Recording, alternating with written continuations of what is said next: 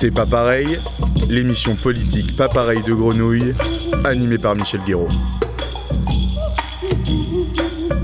Et revoici déjà pour un deuxième épisode C'est pas pareil. C'est pas pareil et c'est toujours politique. Une affaire trop sérieuse pour la confier aux apparatchiks, notables et autres spécialistes de la cuisine électorale.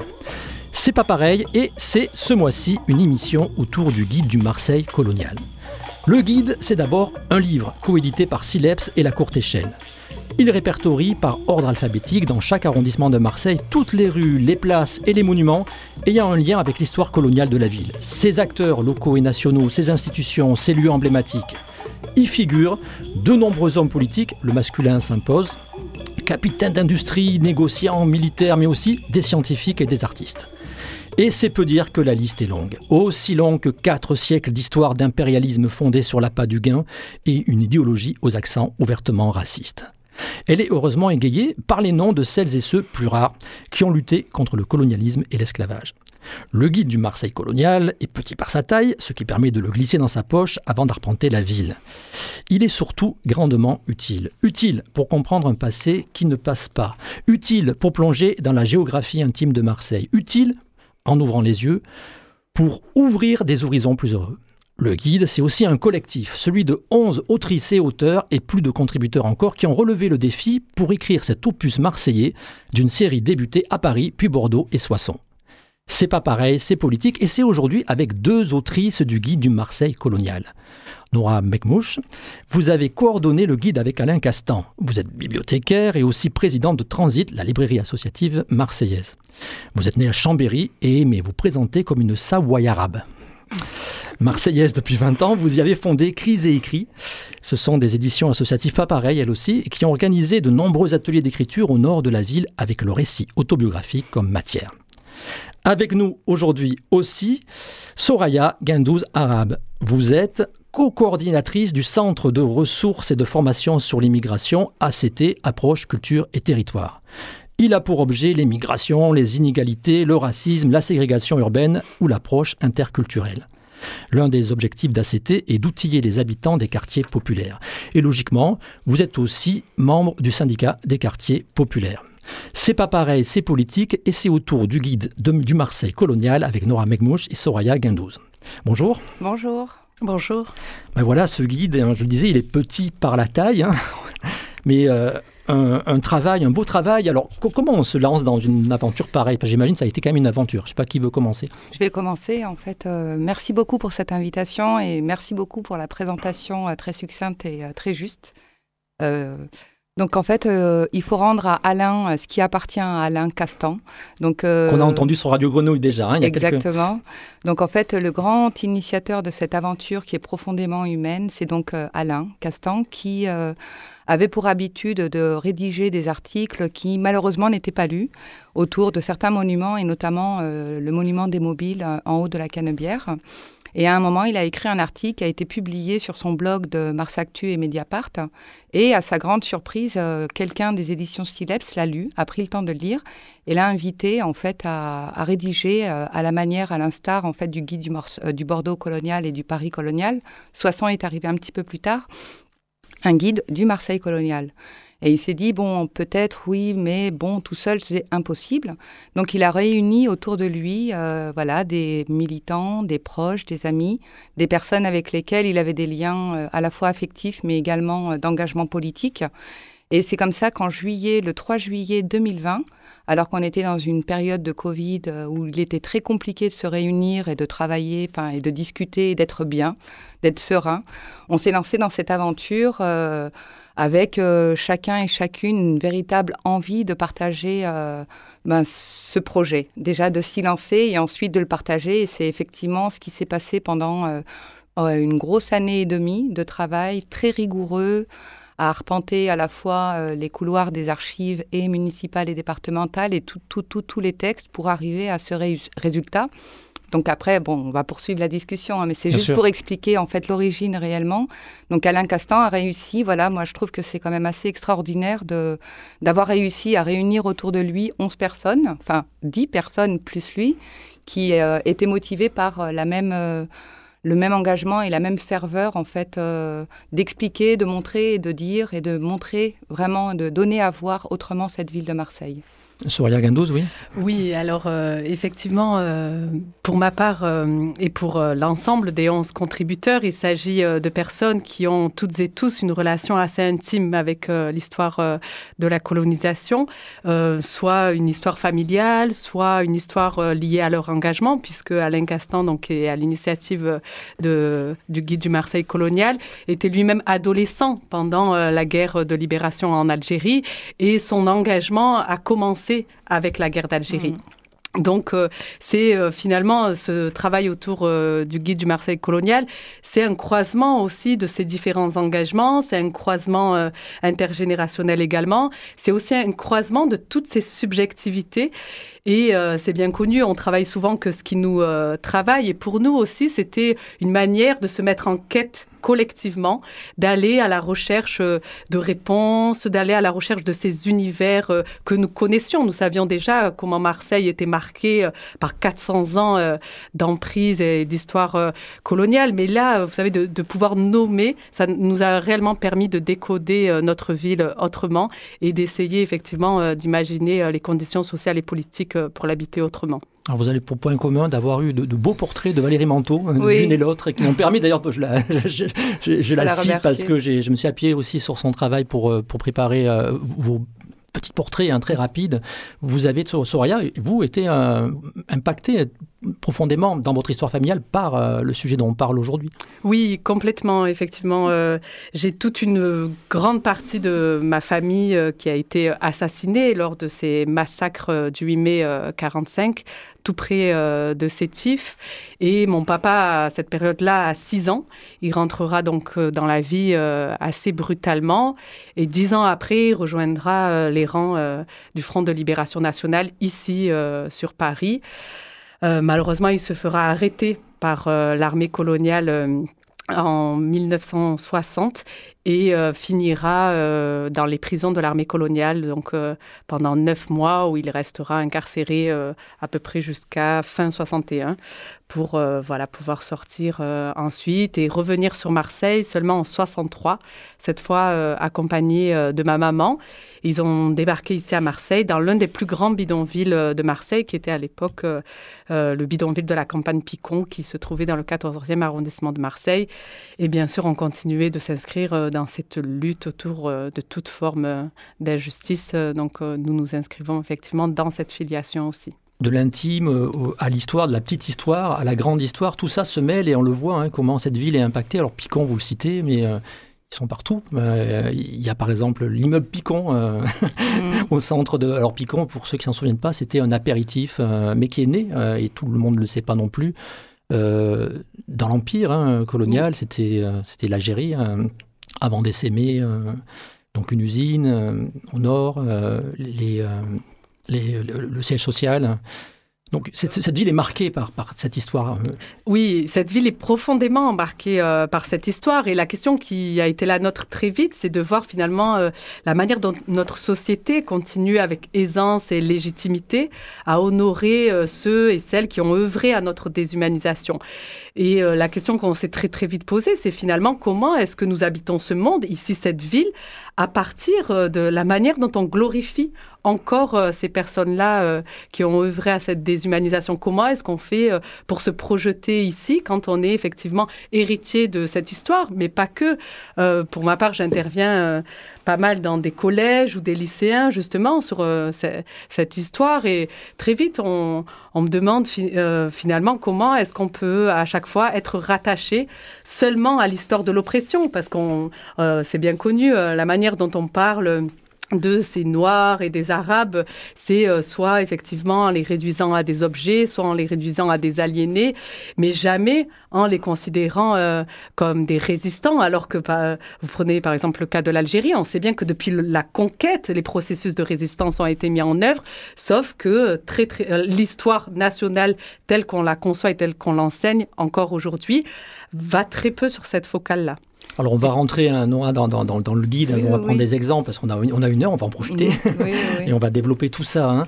Euh, mais peut-être, euh, je ne l'ai peut-être pas dit, mais il y a un parti pris dans, dans, ce guide. Hein. Vous n'êtes pas des, scientifiques, des, des, chercheurs, des historiennes, des historiens.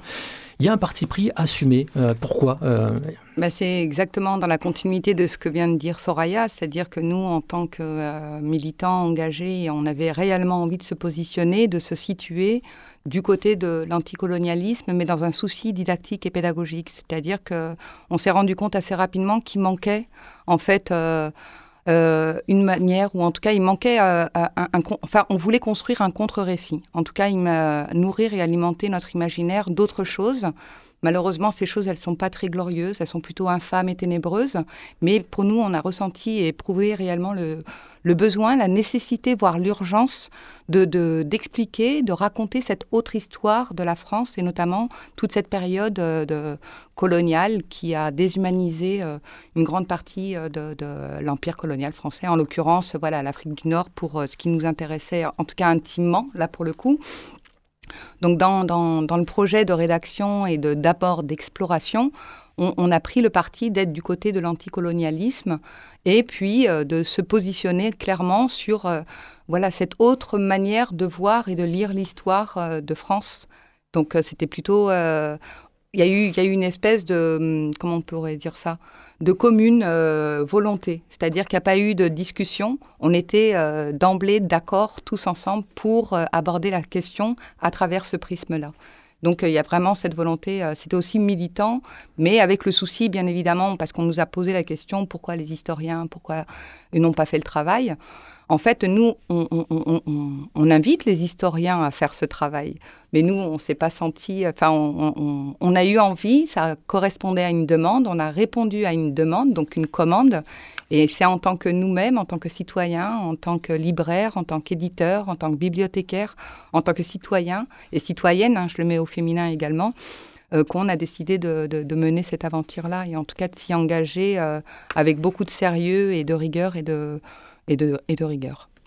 Il y a beaucoup, beaucoup, beaucoup d'articles. Alors, je sais pas ce que je sais, c'est une colle. Hein, je ne suis pas amusé à compter. Il y a combien d'entrées dans le, dans le dictionnaire enfin, Pour donner une idée. Euh, alors c'est là où Alain Castan manque ah parce que lui, euh, il aurait sorti le chiffre. Ah, il aurait sorti le chiffre. Euh, après c'est vrai ça se chiffre en centaines en tout cas. Ça se chiffre en centaines et il y a un déséquilibre selon les arrondissements et c'est important de noter quand même qu'on a eu assez rapidement une difficulté par rapport à d'autres villes, enfin ou en tout cas Paris.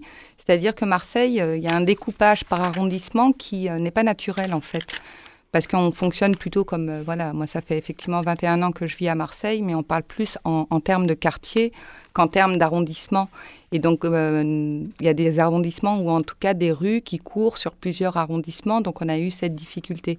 Donc il y a un déséquilibre, en tout cas, par exemple, le 8e arrondissement a beaucoup d'entrées contrairement au 16e par exemple, au 15e arrondissement, mais ça s'explique aussi euh, par rapport à là où vont s'installer euh, les riches négociants armateurs euh, qui vont profiter du commerce avec les colonies justement. Alors c'est ça, parce qu'il il faut se souvenir que le, bah, le 19e siècle, c'est l'apogée économique de Marseille, et, c'est totalement lié, cet apogée, à, bah, l'Empire et donc au colonialisme et, aux familles qui s'enrichissent. Et donc tout ce qui est un peu monumental à Marseille, que ce soit en bâtiment ou en lieu, est marqué euh, par cette histoire. Alors on peut peut-être reprendre quelques... Alors il y a des choses qui sont évidentes mhm. peut-être et d'autres qui le sont moins. Mhm. Mais il n'y a pas de lieu important à Marseille où vous ne trouviez pas un lien euh, finalement euh, avec, avec cette histoire-là, même quand c'est moins évident. Alors je ne sais pas. Je vous laisse peut-être prendre euh, quelques exemples ou bah, je vais les chercher.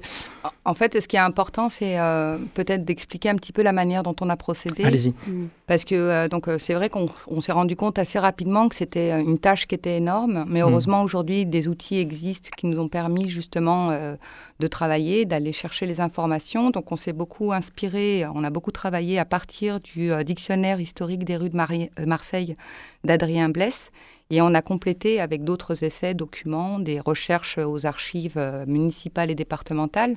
Ça, ça a été beaucoup le travail de Daniel Garnier, un des rédacteurs, qui a passé pas mal de journées euh, aux archives. Et en fait, ensuite, on, a vraiment croisé à la fois euh, le, les noms des rues par arrondissement et à chaque fois on a fait une recherche pour savoir si tel personnage avait un lien avec l'histoire coloniale. Et effectivement, on arrive à quelque chose d'assez extraordinaire, c'est-à-dire que beaucoup, beaucoup de rues dans certains arrondissements ont un lien direct avec l'histoire coloniale euh, et esclavagiste, euh, parce qu'il y a aussi euh, voilà, cette histoire-là, qui a une continuité. On les sépare, mais en fait, il ne faudrait pas les séparer, il y a une réelle continuité. Et donc c'est pour ça qu'on arrive à un guide qui euh, se présente comme vraiment un guide avec un enfin, chaque arrondissement euh, contenant plusieurs rues, des rues qui portent le nom de armateurs, négociants, etc. Et on découvre, on découvre euh, les méfaits ben, de leur participation à la, conquête coloniale. donc il y a des noms qui sont horribles comme celui de Bugeaud et Cavaignac, mais d'autres un peu moins. Mais à chaque fois il y a une notion de, conquête, de domination, de voilà. Alors, je ne sais pas si j'ai exactement répondu. en tout cas, c'était pour euh, préciser un petit peu la, méthode. méthodologie. Et le guide du Marseille colonial, du coup, est divisé en deux parties. Donc, la première qui recense effectivement les arrondissements, euh, le nom des rues, et puis des articles notamment autour de la santé mentale et de la place de, de, l'hôpital Lévy euh, qui a été rédigé par Malik Bourri. On, y viendra. Alors, peut-être on va, on va venir. C'est vrai que c'est. on, peut le lire hein, de la première à la dernière page, c'est ce que j'ai fait parce qu'il y avait hmm. l'émission, et, ça se lit bien, en fait, hmm. et, et on apprend plein de choses. On se remet en tête aussi plein de choses. Euh, mais euh, effectivement, il est fait pour piocher et, je le dis, cheminer, pourquoi pas, hein, avec, le, avec le guide dans la poche. Euh, alors, il y, a, il y a plusieurs catégories, mais on peut, on peut parler de, des criminels de guerre. Enfin, vous avez mhm. sorti les noms, on va peut-être le, expliciter, le maréchal de France Bugot hein, mhm. et, son général, un Cavaillac. Alors là, on est dans le troisième. C'est ça. Un, un, mot sur, sur, sur, ces gens. Alors, bah en fait, ils ont été beaucoup euh, connus euh, dernièrement parce que on a enfin compris leur participation active à cette pratique horrible qui est les enfumades pendant la conquête de l'Algérie, où le principe était simple, c'était d'enfermer les Algériens dans les grottes, les enfumer, et ils sont morts de cette manière. Et aujourd'hui, en fait, on déplore en fait que cette rue existe encore. Euh, une école portait le nom de Bugeaud jusqu'à l'année dernière ou il y a deux ans? Oui, l'année dernière. Voilà, et un collectif en fait s'est saisi de cette question et a voilà dénoncé en fait l'existence de, de, de, cette école qui porte ce nom. Et enfin, la mairie de Marseille a décidé de renommer l'école par le nom d'un tirailleur algérien. Euh, euh, euh, mais la demande de renommer la rue euh, Bugeaud et Cavaignac, qui a fait exactement la même chose, en fait, est toujours en suspens. Et c'est vrai que là, ça me permet en fait de rebondir sur l'idée de, quelle, quelle, quelle est l'utilité de ce guide. Donc c'est un outil pédagogique, sincèrement pédagogique, c'est-à-dire qu'on est là pour expliquer puis pour donner à voir autrement une autre en fait histoire de la ville l'histoire coloniale avec euh, sa part de, d'ombre et de ténèbres, en fait, on va dire. Mais c'est également un outil euh, qu'on espère que les uns et les autres vont pouvoir s'approprier, euh, comme ces associations qui nous ont sollicités pour aller plus loin que simplement de reconnaître effectivement l'existence de tel et tel personnage infâme à Marseille qui porte tel nom de rue, etc. C'était réellement de, de, de peut-être en fait, l'idée, c'est vraiment que les uns et les autres puissent s'approprier cet outil avec des informations utiles pour aller plus loin que le simple fait de constater. Mais ça, ça ne nous concerne pas, en fait. C'est euh, oui, alors effectivement, peut-être pour préciser euh, la, manière dont on entend la pédagogie, euh, Nora et moi, il s'agit bien d'une pédagogie politique. C'est réellement une pédagogie qui va nous permettre de transformer euh, cette ville.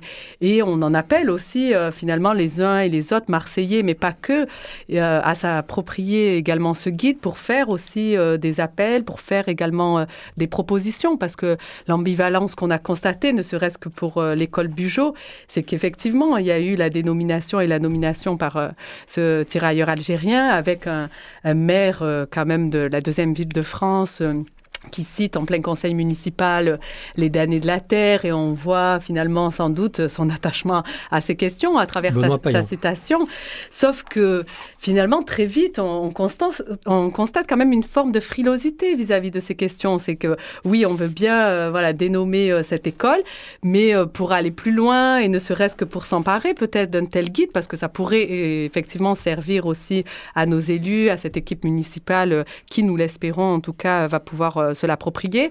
Or, aujourd'hui, force est de constater qu'il n'en est, n'en est pas. voilà. Aujourd'hui, ils s'en sont pas emparés et que malheureusement, les perspectives sont encore assez fermées et qu'il va nous falloir, nous, collectifs, mais on en appelle à tous les collectifs de Marseille qui s'intéressent aux questions de justice et d'émancipation, à tenter réellement de prendre la parole sur ces questions parce qu'il s'agit d'une véritable question de justice au-delà euh, de l'histoire coloniale euh, qui est pointée ici. C'est vraiment la question de la justice et comment nous existons ici politiquement à partir de cette histoire-là aussi. Alors on peut en citer d'autres, hein. on ne va pas tous les citer, c'est pas possible, euh, mais il y a la rue Alexis Carrel, alors il est dans le quatrième, mhm. biologiste d'extrême droite, hein, président d'une fondation eugéniste créée sous Vichy. Euh, voilà, alors le, auteur d'un. Alors vous, vous, vous, le citez, hein, euh, alors c'est bien, il y a des citations comme ça, ça, ça remet les choses au clair. Hein, il avait en 1925 écrit un article pour une politique coloniale adaptée à la mentalité des différentes races. Bon, c'est dit comme ça. Mhm. Et euh, donc ce personnage est connu nationalement hein, pour des déclarations en 1936, L'homme c'est inconnu, son ouvrage, où il, il, il revendiquait des mesures énergétiques euh, pour euh, éliminer les minorités, les aliénés, les criminels, avec une définition euh, évidemment très idéologique de, de, qui sont les criminels. Il y a plein de, de, villes en France qui ont déjà débaptisé les, les, rues portant son nom, mais à Marseille, elle existe toujours. Oui, oui, oui. il y a d'autres, d'autres personnages comme ça qui ben voilà, sont toujours bien présentes dans nos, dans, dans nos rues. Et, mais encore une fois, en fait, j'insiste, l'idée, c'est pas de systématiquement appeler à, au déboulonnage ou à la, comment on dit ça, au fait de renommer, aux euh, débaptisation. Euh, c'est vraiment d'expliquer en fait qui sont, qu'est-ce qu'ils ont fait. Parce que souvent, sur les noms des rues, on, bon, voilà, tel homme politique, tel homme, tel militaire, tel négociant, mais en fait, c'est la part euh, euh, cachée, en fait, la face cachée euh, de, de, des, méfaits de ce personnage qui nous intéresse. Et c'est ce qu'on a voulu révéler dans ce guide. Et comme le disait Soraya tout à l'heure, en fait, on s'est rendu compte assez rapidement à travers cette exploration qui nous a pris du temps aux uns et aux unes et aux autres, c'est qu'en fait, à force de, découvrir, on découvrait de nouvelles choses. Et c'est comme ça qu'on est tombé sur des choses euh, terribles, que ce soit la prison clandestine d'Arinque, la prison des Baumettes, qui, euh, voilà, aussi une histoire. Alors peut-être, euh, allons-y, la prison, les Baumettes, voilà, on dit, mais Baumettes, quel rapport avec cette histoire-là? Alors, juste pas. Il y a d'autres lieux emblématiques, comme par exemple pour tous ces touristes qui, depuis des années, viennent défiler dans la ville et mhm. apprécier cette ville parce qu'elle est aussi très appréciable. C'est d'arriver à la gare Saint-Charles. La gare Saint-Charles, il ne faut pas oublier que cette gare a été construite et notamment ces grands escaliers majestueux ont été euh, construits euh, pour la deuxième exposition coloniale, donc celle de 1922. on a quand même dans cette ville accueilli deux expositions coloniales, celle de 1926 et 1922. Elles ont été organisées euh, au Parc Chano, Parc Chano où il y a encore une grille qui porte encore l'inscription de ces expositions coloniales. C'est pour ça qu'en fait, il y a des lieux, tout à l'heure vous posiez la question voilà, de ces lieux emblématiques. Euh, mais c'est très subjectif. Là. Pour moi, les lieux emblématiques, c'est voilà, c'est le parc Chano, c'est les escaliers de la gare Saint-Charles. Pour Alain Castan, c'est vrai que c'est beaucoup les mobiles, mais il n'y a pas que les mobiles. Après, il y a effectivement la rue Bugeaud, il y a la rue Thiers, il y a d'autres rues comme ça qui sont assez euh, euh, éloquentes, justement, par rapport à cette histoire coloniale. Et donc, dans le processus d'exploration et de rédaction collective, on s'est rendu compte qu'en fait le guide, euh, l'objet du guide euh, comme livre, était trop trop trop euh, limitant pour pouvoir exprimer tout ce qu'on avait envie d'exprimer. C'est pour ça, comme le disait tout mm. à l'heure Soraya, on a, décidé voilà, de faire un, deuxième, un petit dossier de thématique qu'on avait au départ voulu appeler Pour aller plus loin. Donc on a invité des contributeurs, euh, Malik Bourriche, Francesca Arena, Gaia Manetti. On a également euh, Muriel Mode qui a écrit un article sur les expositions euh, coloniales où elle fait justement, elle explique le lien entre art, empire colonial, commerce, richesse, pouvoir, propagande. Et on, ça continue parce qu'elle insiste à la fin en disant clairement, encore aujourd'hui, les archives, affiches continuent à être revendues. Enfin, les affiches avec, voilà, enfin, c'est. Mm. Et ensuite, on a rédigé collectivement un, article sur les quartiers nord. Et là, on retrouve en fait justement ce positionnement le caractère complètement situé de notre positionnement par rapport à cette question, ou euh, parce que dans le collectif des 11 rédacteurs, il y a des gens qui sont nés dans les quartiers nord, qui continuent à y travailler ou à y vivre. Donc c'était important que voilà, on se situe, on parle de où on est quoi, d'où on vient et de où on est. Donc il y a aussi cette partie. Et donc pour aller plus loin, donc euh, voilà, on, a eu euh, et ça, ça, on ne le retrouve pas dans les guides du euh, Bordeaux et du Paris et du Soissons colonial, cette deuxième partie. Et on s'est rendu compte qu'on était trop limité, donc on a voulu aller plus loin. Et Alain Castan, encore une fois, a créé un blog qui porte le même nom. Enfin, c'est le guide du Marseille colonial où on dépose régulièrement des articles pour compléter, parce qu'il y a des oublis, bien évidemment, on peut pas, voilà on n'a pas pu tout aborder. Il y a des oublis, des arrondissements, des événements, ou alors. Euh, donc, on, continue à alimenter. D'ailleurs, on invite tout le monde à, nous proposer des articles pour euh, euh, documenter, pour lire autrement cette ville et continuer à le faire, parce qu'il y a vraiment cette importance aujourd'hui de, poursuivre ce travail, cette quête et cette exploration. Alors, vous posiez la question des Baumettes, oui. qui a effectivement un lien direct avec l'histoire coloniale, puisque pendant la Seconde Guerre mondiale, les Baumettes ont abrité un peu plus de 20 000 ouvriers indo-chinois qui ont été, euh, mais entre 10 000 euh, guillemets, accueillis, malheureusement pas du tout accueillis, mais ont été transportés comme du bétail. Euh, jusqu'à Marseille et qui sont à l'origine de ces fameuses rizières que nous trouvons euh, en Camargue, qui ont fait l'objet d'un grand travail euh, de Pierre Dôme. Mais les Baumettes ont également un lien direct avec l'histoire coloniale, puisqu'ils ont emprisonné euh, des milliers de hum, résistants politiques algériens pendant la guerre de libération. Et ces résistants politiques ont continué à résister à l'intérieur même des Baumettes et ont été à l'origine d'une pièce de théâtre en 1961 dont on peut retrouver aujourd'hui aussi euh, quelques traces euh, dans notre histoire. Le Fort Saint-Jean aussi, on retrouve euh, des prisonniers hein, politiques, des indépendantistes tunisiens et autres. Oh qui, oui. ont été, qui ont été aussi pris. Euh, oui, oui, complètement. En fait, euh, moi, c'était assez surprenant quand on a commencé euh, ce travail, quand on a commencé à identifier en fait tous ces monuments, toutes ces rues qui avaient un impact direct avec l'histoire coloniale. Vous avez l'impression d'un coup d'être hanté par mm. une ville qui finalement est personnifiée par ben, ces bourreaux, ces grands militaires, ces grands commerçants. Et donc, assez vite, je vous avoue que pour notre une forme de, survie euh, intellectuelle, physique, etc. Moi, à un moment donné, je disais à mes, camarades, mais c'est pas possible. Là, euh, ça, ça, fait beaucoup trop. Qui va se mettre à lire ce genre de choses? C'est hyper sado, quoi. On, se, on se fait beaucoup de mal, etc. Et puis, en fait, euh, très vite, on a été aussi chercher du côté des résistants, des anticolonialistes, bien que notre volonté n'est pas de polariser comme ça l'histoire en se disant, ben, il y a les uns d'un côté, les autres de l'autre. C'est réellement de savoir ben, comment est-ce que ces contextes politiques ont, ont participé à cette histoire, comment est-ce que ces contextes politiques ont permis ces massacres, euh, ces crimes d'État et ces crimes euh, contre l'humanité. Et malheureusement, notre ville honore très peu finalement euh, les résistants parce que de tout temps, dans tout processus d'oppression et de colonisation, c'est articulé en parallèle un processus de résistance. Sauf que ceux-là et celles-là sont très peu honorés dans notre ville. On en retrouve quelques-uns dans le 14e et, ailleurs, avec notamment un Césaire, avec François Zega, avec Monsieur Mahboubitir, mais ça reste euh, effectivement très très marginal. Ça reste très marginal. Il faudrait qu'on revienne quand même sur ces fameux escaliers de la gare Saint-Charles, hein, qui, sont effectivement symboliques, parce que euh, ben, ceux qui arrivent par le train euh, passent forcément par là, et puis tous les Marseillais y sont allés aussi un mm, jour ou mm, l'autre. Mm. Et on ne les voit plus, en fait, il y a des choses qu'on ne voit pas, on passe devant des statues, une statuaire, peut-être les, décrire bah, ces statues. Quand, quand, on sort du train, on, donc on a ce merveilleux parvis, euh, voilà, où il y a souvent d'ailleurs des expositions de photos entre autres. Et ensuite on arrive au sommet, donc il y a deux statues qui l'une représente, enfin il y a deux statues, le lion et puis bon voilà, c'est pas celle du dessus qui m'intéresse, même si elles sont aussi très très euh, éloquentes par rapport, en fait c'est réellement à la gloire de l'empire colonial français. Et donc on descend euh, toutes les marches des escaliers de la gare Saint-Charles et on arrive en bas et il y a à gauche et à droite deux statues de femmes lascives, couchées, etc. Et euh, dont la, première représente l'Afrique et la deuxième représente l'Asie, pardon.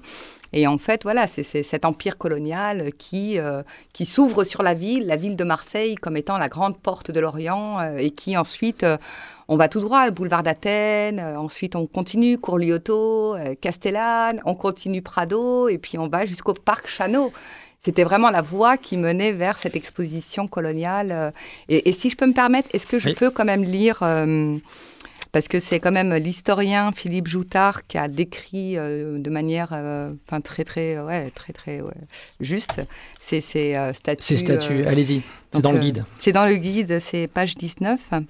Donc l'historien Philippe Joutard les a décrites ainsi.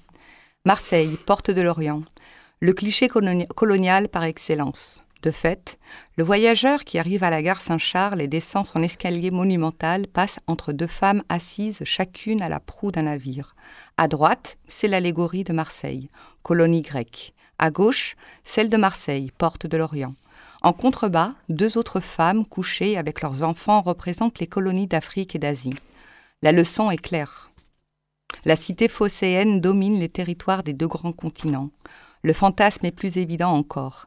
Les femmes colonies sont offertes, nues, presque liées, colliers autour du cou, bracelets aux bras et aux chevilles, et leurs filles elles-mêmes semblent à la disposition du conquérant. Merci. C'est pas pareil, l'émission politique Pas pareil de Grenouille, animée par Michel Guéraud.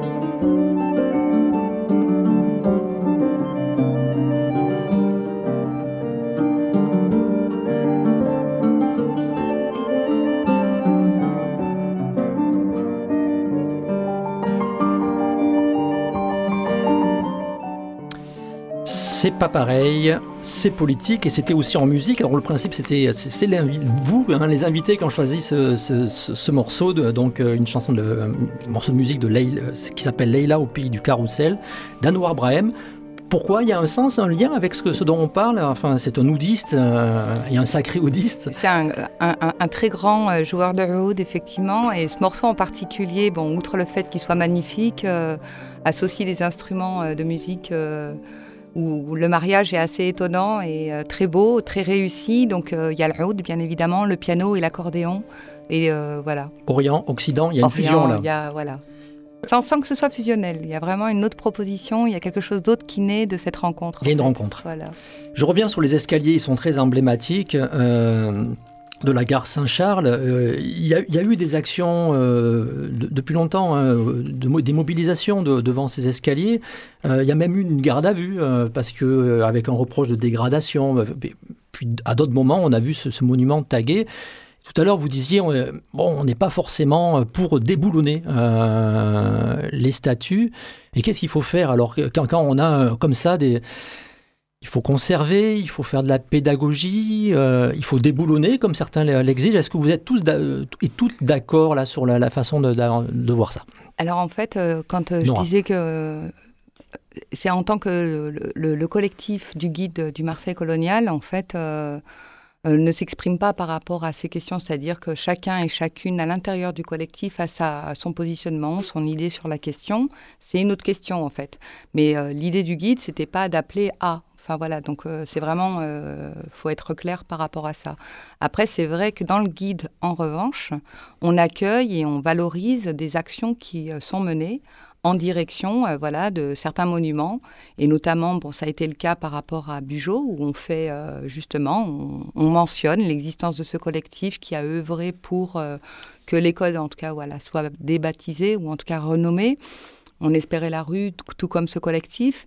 Et de la même manière, les escaliers de la gare Saint-Charles et ces deux statues, euh, qui l'une représente l'Asie et l'autre l'Afrique, il y a un mouvement euh, féministe décolonial qui, depuis euh, quelques, quelques années maintenant, enfin en tout cas de longs mois, régulièrement organise des performances.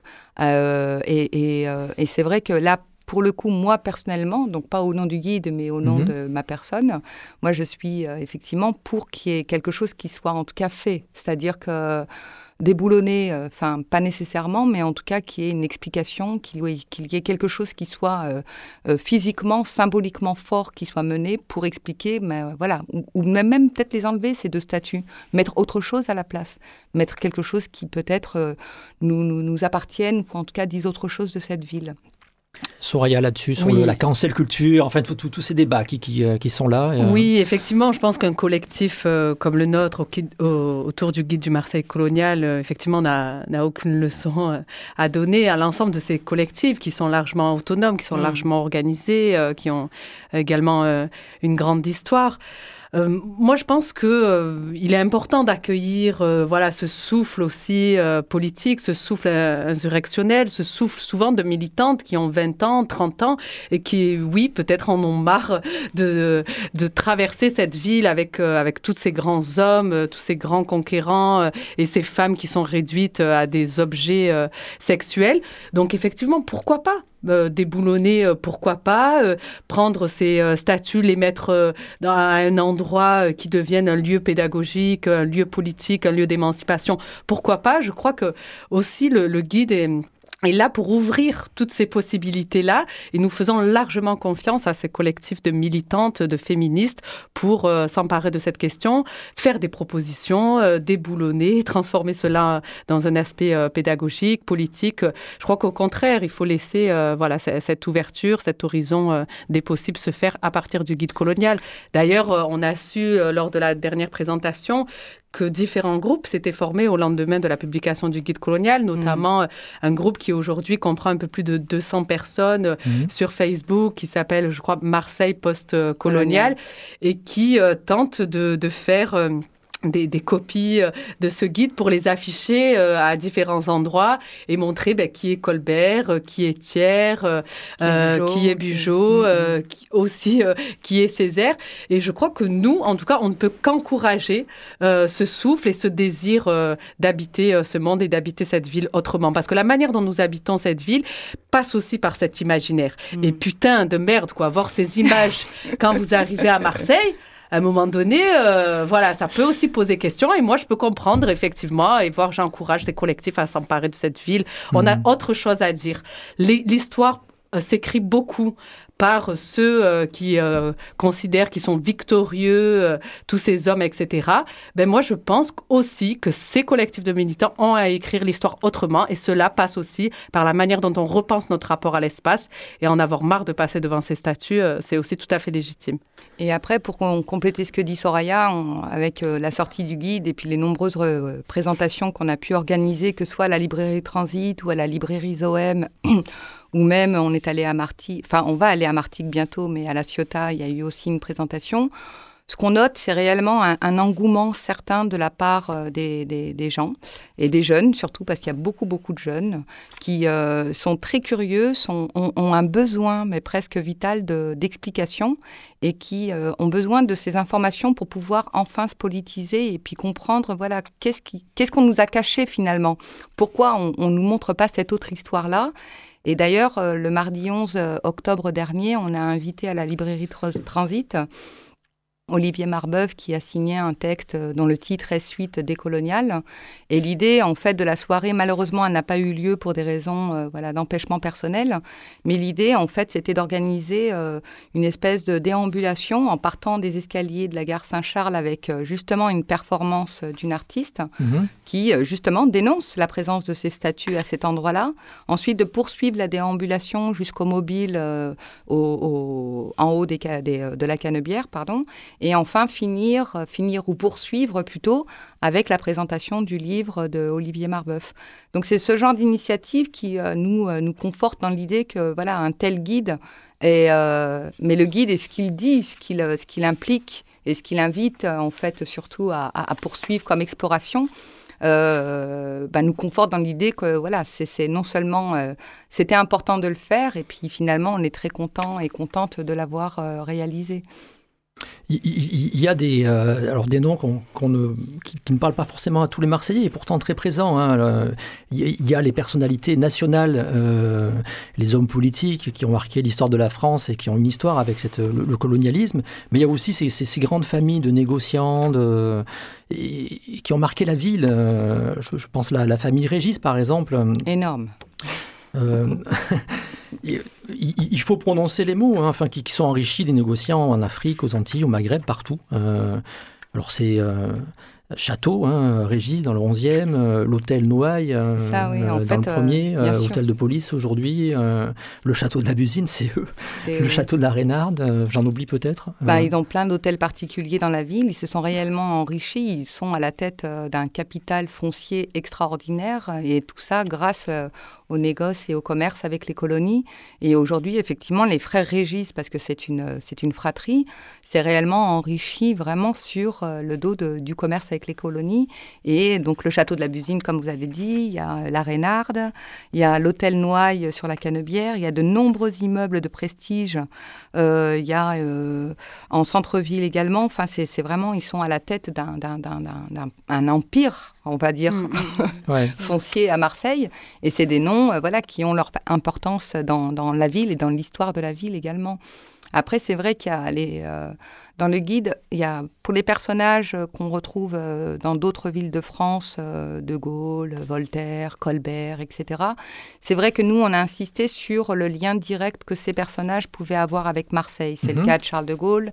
Ou alors Voltaire, on a voulu plutôt prendre voilà le, versant anticolo, enfin euh, nous ce qu'on dénonce quoi, c'est-à-dire euh, qu'on a plutôt mis en valeur leur positionnement, posture et pensée raciste et colonialiste, plutôt que voilà les autres textes. voilà, c'est on est plutôt à charge en fait dans, dans le guide, mais on dit dès, dès, le départ. Oui, quoique. Alors par exemple De Gaulle, vous le citez, vous vous rappelez dans le, dans le, dans le guide qu'en en 61, il, il était à, à, Marseille et il, a déclaré la solution, c'est une Algérie qui dispose d'elle-même. Mm. Le même qui ensuite, bah, effectivement, on, on, le sait a concédé euh, dans un rapport de force à l'Algérie son indépendance, mais qui euh, a défendu, mais vraiment euh, corps et âme l'impérialisme français en mettant en place les, réseaux FOCAR, euh, la fameuse France-Afrique. Oui, effectivement, on retrouve un peu cette forme de schizophrénie euh, chez plusieurs personnages que nous avons euh, décrits et présentés. Notamment, on retrouve cela aussi chez Léon Blum.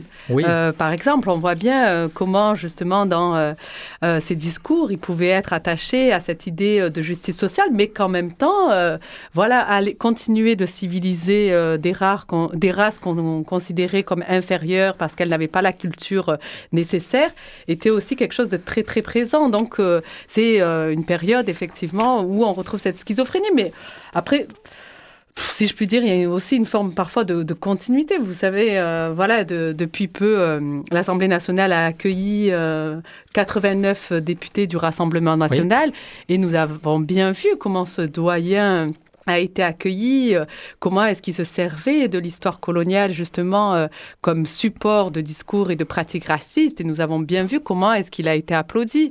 Euh, pas plus tard que l'année dernière, un président d'un yacht club dans le 8e arrondissement, ici en plein Marseille, a pu en appeler à des ratonnades. Ceci s'est accompagné de rires, de plaisanteries, jusqu'à qu'effectivement un journaliste sorte l'enregistrement et cela effectivement un produit, a produit un véritable scandale.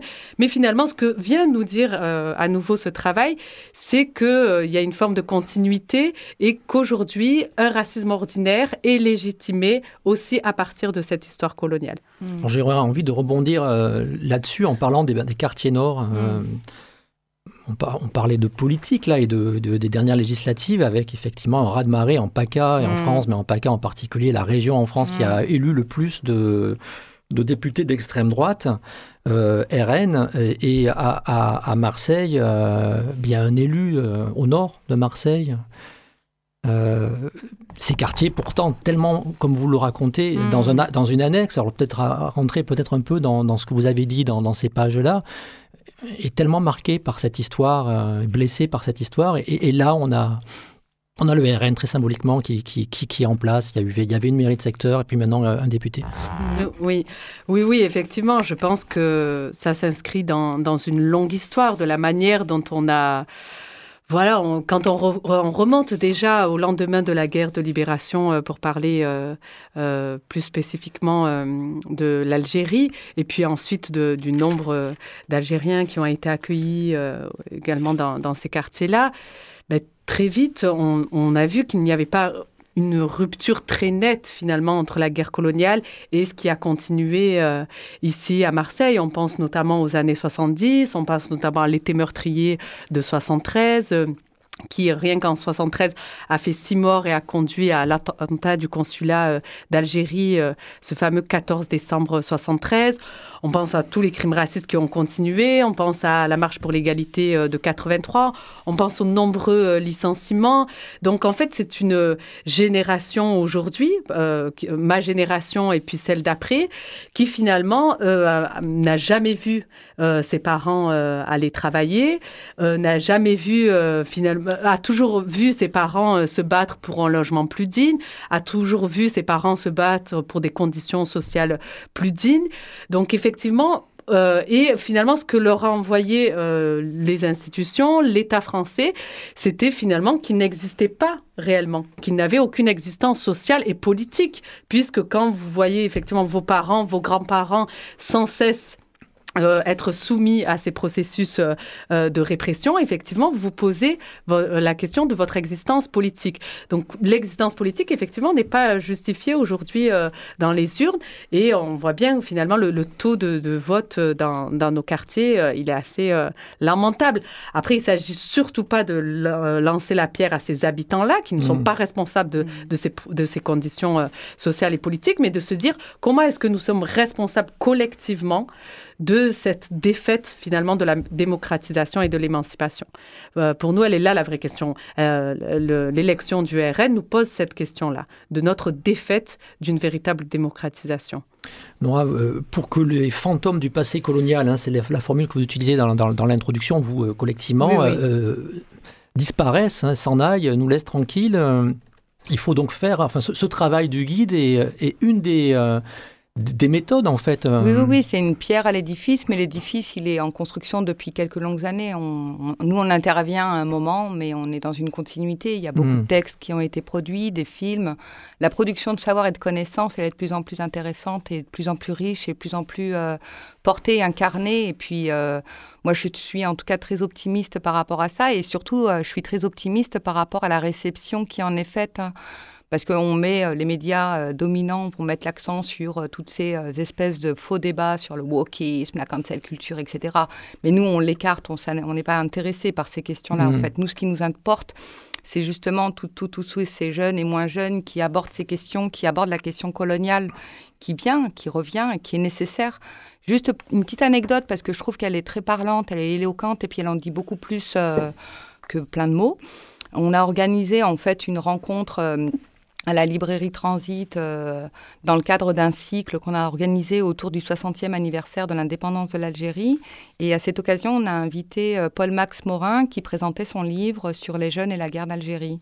Et en fait, à ma grande surprise et à la grande surprise de, plein de personnes présentes, ce qui manquait cruellement en fait dans l'imaginaire collectif euh, des personnes présentes, donc il y avait quelques personnes, hein, c'était en fait une espèce d'écran par rapport à l'histoire coloniale. Autant la guerre d'Algérie, elle était fortement documentée, elle était riche, mais l'histoire coloniale, en fait, il y avait un énorme silence en fait qui était problématique et qui devenait très inconfortable, et notamment par rapport euh, aux, jeunes euh, descendants euh, de, Pieds Noirs, par exemple. Il y a des petits-enfants de Pieds Noirs présents à la librairie qui se sont exprimés avec beaucoup d'émotion, mais une émotion vraiment très politique. Hmm. Et c'est ça qui est intéressant. Donc c'est là où je me dis, bon, le guide, c'est une chose, participe, de la même manière qu'il a été fait, que ce soit à Bordeaux, Paris, Soissons. Le prochain, c'est Rouen, puis viendront d'autres villes. Je crois qu'il y a le Havre qui est en préparation, il y a Lyon, j'espère, parce que Lyon, quand même, abrite au musée Confluence le, musée euh, colonial qui a été créé par Édouard Herriot en 1927. Donc euh, j'espère, enfin on espère plutôt que d'autres villes vont s'ajouter comme ça, euh, les unes après les autres, pour justement créer cette collection qui montre cette autre histoire en fait de la France qui semble, enfin voilà, en tout cas il y a une attente. Et du coup c'est de notre responsabilité de répondre à notre attente à notre niveau c'est-à-dire en tant que militant, citoyen, éditeur, libraire, bibliothécaire. Alors je faisais remarquer euh, au, début, mais euh, alors je me trompe peut-être, mais j'ai l'impression qu'il n'y a pas euh, un nom d'une femme en fait, d'une soit marqué par cette histoire. En fait, c'est vraiment une, histoire d'hommes là, que ce soit ces, généraux, ces ces artistes même, c'est on n'a pas trop parlé parce qu'il y, a cette dimension. Hein, le, vous confirmez enfin Alors, ben, moi j'ai une question à vous, poser. Qui était dans les, dans les espaces décisionnaires et les grands commerçants à mhm. cette époque-là? Euh, euh, Connaissez-vous beaucoup de femmes? Non, effectivement, c'est le reflet de cette histoire-là. Complètement. oui. complètement. C'est aussi, bien sûr, le reflet de la place des femmes dans, dans l'histoire, euh, tout simplement. Il faudrait regarder le nombre de rues aussi. oui, après, il y a la parité. Michel, voilà, voilà. Alors, mais non, pour le coup, c'est un contre-exemple parce que qu'elle, elle figure parmi la liste des Antilles. Des Antilles. Voilà. Complètement. Il y a Françoise Ega, voilà. Pareil. Voilà. Identique. D'accord. Le. Le, un mot peut-être donc, euh, euh, effectivement, euh, on, l'a évoqué, mais très rapidement, Marseille est quand même la ville où a eu lieu les, deux premières expositions coloniales. Mm. alors, Parc Chano en, garde la trace, mais... Oui, oui, les expos. Alors, il y a Muriel Modre, en fait, qui fait partie du guide, enfin, du collectif de rédacteurs, a écrit un très bel article, justement, qui reprend toute cette histoire, en fait, ou comment, à un moment, euh, euh, la, en fait, c'est pas exactement. Elle, parle des expositions coloniales, mais elle parle également, en fait, de l'utilisation de l'art et des artistes à des fins, en fait, euh, politiques, finalement, de conquête pour, pour asseoir, pour alimenter légitimer la propagande colonialiste, en fait. C'est ça qui est intéressant. Mais effectivement, Marseille est aussi connue pour avoir accueilli la première fois en 1906 la première exposition coloniale, puis en 1922. Il était question initialement de l'organiser plus tôt, mais il y a eu la guerre 14-18, euh, donc qui a euh, retardé euh, son organisation. Mais donc Marseille est aussi connue pour, pour avoir accueilli au Parc Chano. Et encore aujourd'hui, moi je me souviens d'une discussion avec Muriel justement qui disait que quand elle arpentait aujourd'hui le Parc Chano, ou même Alain Castan qui disait qu'il pouvait plus retourner à la foire internationale de Marseille, justement parce que il y avait encore aujourd'hui, voilà, cette empreinte et ces traces de cette histoire coloniale là peut-être citer pour, pour montrer hein, combien la, la, ville est euh, en, 1935, il y a eu aussi à Marseille, hein, euh, après les expositions, l'inauguration d'un musée des colonies hein, par le maire Henri Tasso, un des maires de Marseille. Et là, vous le citez, euh, dans un discours, euh, il lançait un solennel hommage à tous les hardis pionniers de notre civilisation dans le monde et aux fils de Marseille qui ont consacré leur vie à cette œuvre glorieuse qui a donné à la France l'empire colonial dont elle peut s'en encueillir. Enfin, on est vraiment dans euh, quelque chose d'une acceptation et de. c'est vraiment l'étendard de la ville pendant des années et des années, cette histoire-là. Complètement. Alors, il y a un mot qu'on n'a pas prononcé, il me semble aussi, qui apparaît à, à, nombreuses reprises dans le, dans le guide, c'est l'esclavagisme, parce que c'est ça aussi. Hein. de nombreuses familles marseillaises se sont enrichies. Bien sûr. Le sucre euh, et, d'autres activités euh, sur la traite. Euh, c'est ça apparaît à, plein d'endroits. Je, je, Quand on disait qu'en fait Marseille, c'est quand même quatre siècles effectivement de présence, euh, bah, en tout cas de cette histoire-là, c'est à la fois comme tout à l'heure je disais qu'il y avait une continuité entre l'esclavagisme et la colonisation, parce que souvent on a l'impression qu'on on va, séparer en fait ces deux moments historiques. Or, il n'y a pas de, rupture, il y a une continuité. Et effectivement, il y a des bateaux qui ont euh, transporté depuis Marseille euh, des esclaves qui allaient vers les colonies, qui étaient des colonies appartenant à l'empire colonial français. Donc Marseille est aussi un port, parce qu'en fait l'idée vraiment c'est de partir du guide du Marseille, c'est Marseille colonial. C'est vrai que le port par excellence de l'esclavage, c'est plutôt Bordeaux, puis Le Havre, etc. Mais c'est vrai que Marseille a aussi accueilli des grands armateurs qui étaient dans le négoce avec les colonies et notamment les îles. Et donc euh, effectivement, il y a eu euh, un enrichissement de certaines personnes. On parlait tout à l'heure des frères Régis, mais il y en a d'autres. Hein. Il y a aussi les compagnies maritimes, voilà, qui profitaient justement de ces commerces et puis de ces voies maritimes pour importer des esclaves depuis l'Afrique jusque euh, ou alors des voilà, Donc euh, il y a plein de choses très crues. Alors là, je peux citer, il n'est pas très connu, le capitaine Pierre Blancard. Alors il est lui, il a le nom, euh, il a droit à une impasse dans le 7e. Hein. Vous êtes allé le dénicher. marin marseillais, explorateur, indo-oriental, Chine, etc. Auteur d'un manuel 1806 où il donne des conseils pour pratiquer la traite. Hein. Vous le citez, prendre la sage précaution de faire inoculer la petite vérole aux nègres mm. afin d'éviter des épidémies et de perdre beaucoup de nègres durant le transport. Enfin, il y a, vous sortez les mots euh, crus hein, de, qui, qui, sont le revers en fait de ces hôtels particuliers qui nous qui, qui, qui, fait le, décor euh, de, notre, ville. Hein, c'est exactement ça. Après, c'est vrai qu'il y a eu un vrai travail euh, de recherche documentaire justement pour alimenter ce guide. Et y a, on tombe parfois sur des textes qui sont extrêmement gênants parce qu'on on, voit lu là, enfin voilà, il y, a, vraiment l'expression de, voilà, de cette période de la ville de Marseille, de l'histoire de Marseille qui est vraiment très gênante. Enfin, là, j'en perds un peu mes mots, ça m'émeut oui, un peu. Non, effectivement, euh, je pense que c'est d'une violence euh, euh, très, très importante. Et pour nous, il était important aussi de pouvoir nommer, de pouvoir laisser des discours d'une telle brutalité pour montrer aussi, effectivement, la, la, manière dont on décodait et dont on voilà, dont on faisait naître ces pratiques d'enrichissement aussi euh, à cette époque, à partir de la manière dont on nommait euh, les gens aussi. Alors l'émission va se terminer, c'est pas pareil, c'est politique, c'est terminé pour aujourd'hui. Euh, juste en un mot, tous ces fonds, c'est la crise sociale, économique et politique, c'est un petit peu le, le, rythme de cette émission. Je vous demande aux invités, y a-t-il encore un moyen pour vous d'éviter le pire et d'espérer le meilleur? Alors par rapport à ce guide, le meilleur, malgré tout, par rapport à tout ce qu'on a dit ben moi, le, meilleur, ce serait réellement, enfin nous on l'a vu à plusieurs reprises, ces jeunes qui s'approprient euh, cet outil pour en faire quelque chose à leur manière. Ça, pour moi, c'est le meilleur à espérer pour le guide. Soraya euh, pour moi, le meilleur, c'est maintenant que nous éprouvons, maintenant que nous savons, et eh bien, nous continuons de résister. Merci.